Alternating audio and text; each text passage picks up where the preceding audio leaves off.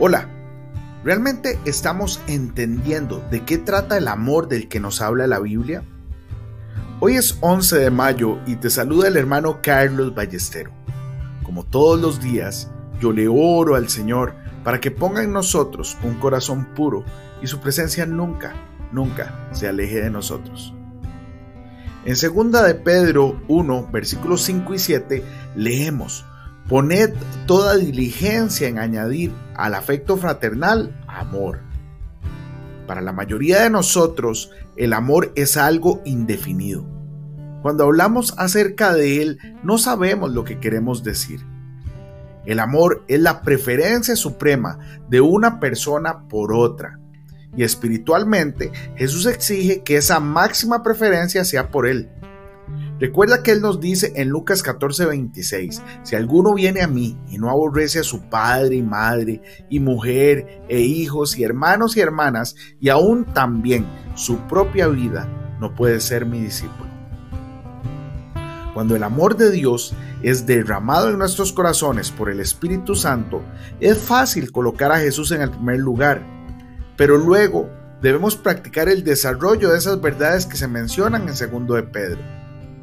Lo primero que Dios hace es extirpar completamente de mi vida las pretensiones y fingimientos, el orgullo y la vanidad, la hipocresía.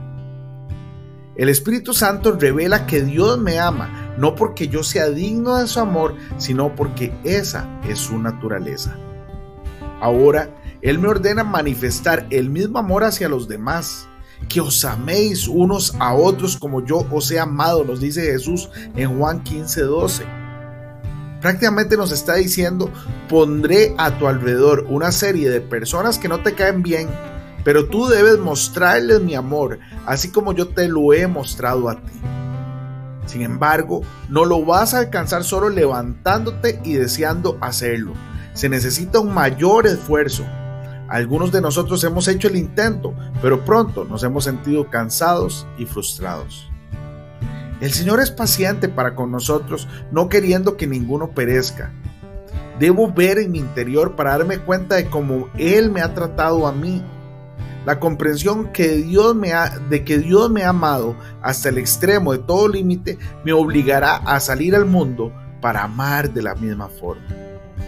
El amor que Dios me tiene es inagotable y yo debo amar a los demás a partir del fundamento de su amor por mí. El crecimiento en la gracia se detiene en el momento en que me enojo y me puedo disgustar porque debo vivir con una persona inusualmente difícil. Sin embargo, pensemos en lo desagradables que nosotros hemos sido con Dios. Estoy preparado para identificarme tanto con el Señor Jesús que su vida y su dulzura salgan todo el tiempo a borbotones a través de mí. Ni el amor natural ni el divino van a durar a menos que los cultivemos. El amor es espontáneo, pero debemos mantenerlo por medio de la disciplina. Hoy bendigo tu vida en el nombre de nuestro Señor Jesucristo. Amén y amén.